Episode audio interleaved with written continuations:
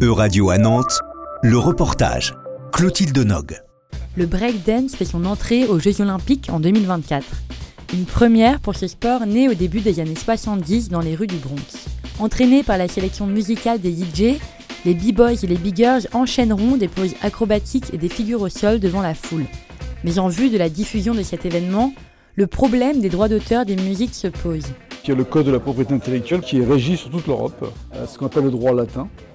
Et à partir du territoire de l'Angleterre, ce sera le droit anglo-saxon jusqu'aux États-Unis. Bruno Raps, directeur territorial de la SACEM. La différence entre les deux droits, c'est que vous avez un droit latin qui va privilégier le créateur et l'accompagner toute sa carrière et toute sa vie. Alors que le droit effectivement américain, c'est l'achat d'une œuvre une seule fois et le compositeur ne pourra pas malheureusement toucher les droits a posteriori.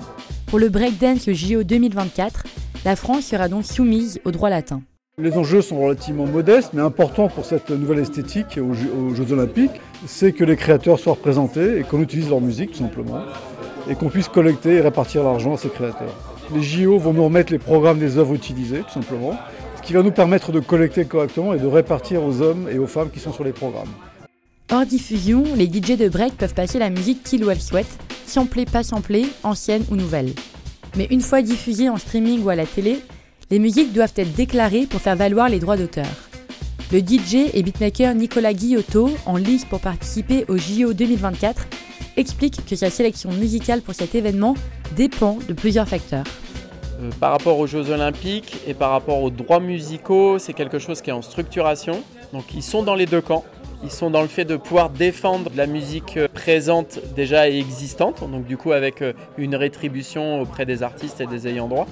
Et ils ont eu une envie aussi de pouvoir euh, produire de la musique originale. Ça joue dans les, dans les deux camps. Je pense pour deux choses. C'est que une, ils auront toujours le choix.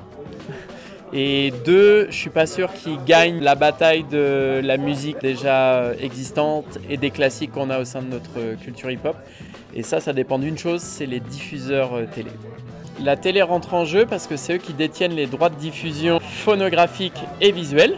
Du coup, ils peuvent soit faire le choix de faire le travail de rétribuer les ayants droit des morceaux déjà existants, donc dans les différents classiques hip-hop, hein. ça peut être dans le rap français, le rap américain, toute la diversité musicale. Ils peuvent se dire aussi qu'ils veulent verrouiller la partie musicale pour pas avoir à faire ce travail de rétribution auprès des artistes qui pourraient diffuser sans leur accord.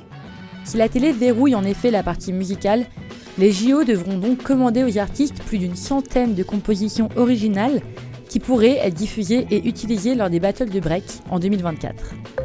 C'était un reportage de radio à Nantes, à retrouver sur euradio.fr.